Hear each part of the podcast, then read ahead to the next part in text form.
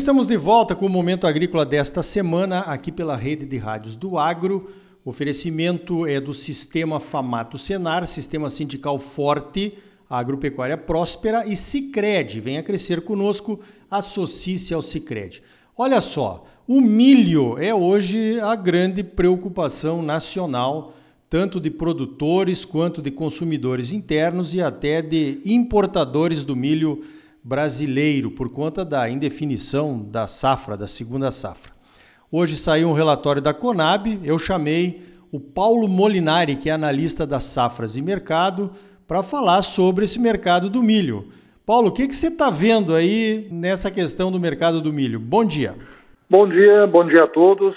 Bem, o mercado de milho já tinha esse primeiro semestre desenhado lá atrás, né? E seria um primeiro semestre complicado no abastecimento interno, devido ao estoque de passagem passado um pouco mais baixo de 2020 para 2021, devido à safra de verão pequena e ainda com quebras aqui na região sul, né?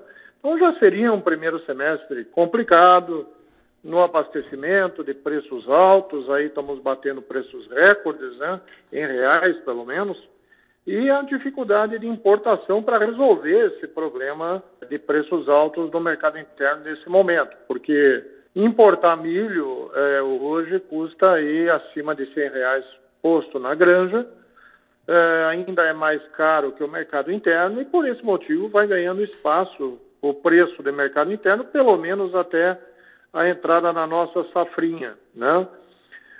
A safrinha 2021 é uma safrinha com área recorde, com mais de um milhão de hectares acima do ano passado. Os próprios preços motivam esse plantio. Apesar de todo o atraso de área, foi plantado milho. Temos aí 70% da área de safrinha brasileira plantada em março esse ano. E esse é o grande risco né, do abastecimento interno para o segundo semestre. Ou seja, é, esse milho que foi plantado em março, ele está aí num risco maior de clima pela frente. Precisa chover, precisa não dar geada no Paraná, essas coisas tradicionais de todo ano. Mas este ano, devido ao atraso de plantio, ele fica um pouquinho mais claro, um pouquinho mais evidente, né? Que nós temos aí uma dificuldade em olhar o tamanho real da safrinha, pelo menos até o mês de julho, até que todos os riscos é, de clima é, passem e a gente possa ver uma safrinha aí pelo menos de 80 milhões de toneladas. Safrinha está em dado, está em aberto e o clima agora em abril e maio até começo de junho é que vai definir se ela vai ser 80, vai ser 70 ou 75 milhões de toneladas. Eu só queria salientar aí a todos os produtores, né? que o segundo semestre é outro mercado no Brasil. Né? Nós temos aí uma safrinha que chega ao mercado a partir de agosto, esse ano está mais atrasada, é, mas são 70, 80 milhões de toneladas que vão chegar ao mercado brasileiro e independente é, de qualquer outro fator, é, o Brasil tem aí que tirar do mercado brasileiro 30, 35 milhões de toneladas na exportação. Então, os preços do segundo semestre não vão seguir a ordem do preço desse primeiro semestre de patamares recordes. Para isso, precisa ter uma quebra de safra americana, uma quebra muito forte de safrinha, algo desse tipo que ainda não é previsível. Tá? Então, assim, é, os preços que são dados aí pela safrinha, 65, 70, 75 reais, dependendo da região, são preços muito bons, devem ser aproveitados pelo produtor e, pelo outro lado, o consumidor deve-se prestar bem atenção de que o problema de abastecimento do milho ele é daqui até julho. Né? É, depois de julho, você tem um outro mercado, uma outra situação. Não vai faltar milho no Brasil no segundo semestre, é, com certeza absoluta, mas daqui até julho nós temos um quadro bem apertado, né? é, que está sustentando esses preços altos por conta dessa safra de verão pequena e o baixo estoque de passagem. Então, uma, uma situação do preço do milho é esse que nós estamos vivendo agora, né? que tem aí a sua dificuldade de cumprir todo o abastecimento nacional até o mês de julho.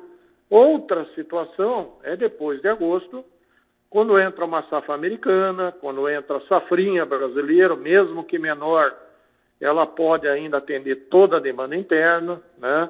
E lembrando que para enxugar o mercado brasileiro no segundo semestre, precisa exportação acima de 30 milhões de toneladas. Não é possível o mercado subir sem exportações, tá? Então esses são detalhes importantes, porque às vezes a gente olha uma situação atual e esquece de enxergar que a partir de agosto a situação de mercado é outra, ok? Ô Paulo, muito bem colocado, muito bem colocado. Inclusive, a próxima pergunta tem tudo a ver com isso, né?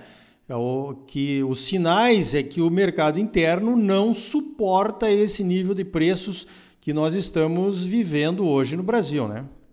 Bom, uh, essa é uma outra teoria né, que se coloca dentro do mercado brasileiro sempre que o milho tem essas arrancadas de preço. Né? Não é a primeira alta, não será a última, né? e é importante é, frisar que o setor consumidor também não está fazendo nada para conter o movimento de alta, ou seja, não está ajustando os alojamentos, não está reduzindo um pouco a demanda, não está fazendo o seu trabalho também para conter esse movimento de alta. Né? Então, uh, essa justificativa de que o mercado interno não suporta a alta de preços, ela é muito relativa, né? É, a soja no ano passado estava 80 reais, o farelo estava 1.700 reais, o preço do farelo praticamente dobrou, o preço da soja dobrou e ninguém reclama do preço da soja e do farelo, né? Então, assim, parece que sempre o milho tem que ser aquele produto barato para todo mundo viver bem. E, infelizmente, não é assim que funciona.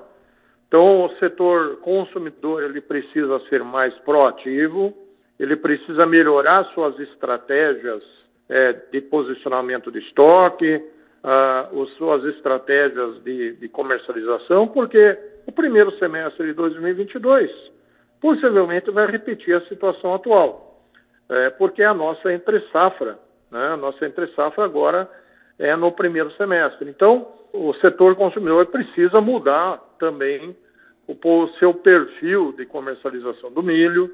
Não é mais como se fazia 15, 20 anos atrás. Os mercados mudaram, né? e ele precisa também se atualizar em relação a essas novas variáveis que a gente presencia também no mercado de milho. Positivo. Essa aí também poderia ser esse posicionamento em bolsa, Paulo poderia ser uma estratégia de produtores para segurarem um mercado de preços melhores, digamos assim, através da bolsa no segundo semestre? Sim, as bolsas aí de futuros, né, a B3, a Bolsa de Chicago, são bolsas que estão aí há muito tempo e oferecem é, opções alternativas para tanto produtores como consumidores se protegerem dessas volatilidades de preço, né? de baixas muito fortes ou de altas muito fortes. É claro que isso não fabrica milho, não fabrica soja, né? mas isso pode ajudar, a, dentro da estratégia de comercialização, fazer dar resultados melhores do que aqueles esperados simplesmente pela comercialização de mercado físico. Tá? Muito bem, estamos conversando aqui com o Paulo Molinari, da Safras e Mercado, a respeito do mercado do milho. Paulo, para encerrar, algum conselho para os produtores que estão nos ouvindo nesse momento? Sim, é, eu acredito que a questão de não ser eternamente otimista, né, ser sempre muito realista, ela é muito importante nos nossos mercados. E hoje nós temos preços excepcionais da soja, temos preços muito bons do milho, né? É importante é, dizer que sempre é, o bom resultado é aquele que está no bolso e é importante a gente enxergar essa visão aí de, de, também de comercialização como um ponto importante para a tomada de decisão. Então tá aí, conversamos com o Paulo Molinari da Safras e Mercado, um pouquinho sobre milho, um pouquinho sobre soja. Paulo, parabéns pelo teu trabalho e obrigado pela tua participação aqui no Momento Agrícola. Obrigado, Ricardo, bom dia. Então tá aí. Análise valiosa, hein, do Paulo Molinari das Safras e Mercado aqui no Momento Agrícola. Pense bem e tome as suas decisões. Você sempre muito bem informado, ligado aqui no Momento Agrícola. Crédito, a mola propulsora do agro brasileiro, nas mãos dos produtores associados ao cooperativismo. Sicredi, gente que coopera cresce. Associe-se ao Sicredi e venha crescer conosco. Sistema sindical forte e agropecuária próspera. Sistema Famato Senar, trabalhando para aprimorar conhecimentos, melhorar vidas e garantir uma produção agropecuária mais sustentável e lucrativa para os produtores associados. E um Brasil melhor para todos nós. Por hoje vamos ficando por aqui. Então até a semana que vem com mais um Momento Agrícola Mato Grosso para você. Até lá!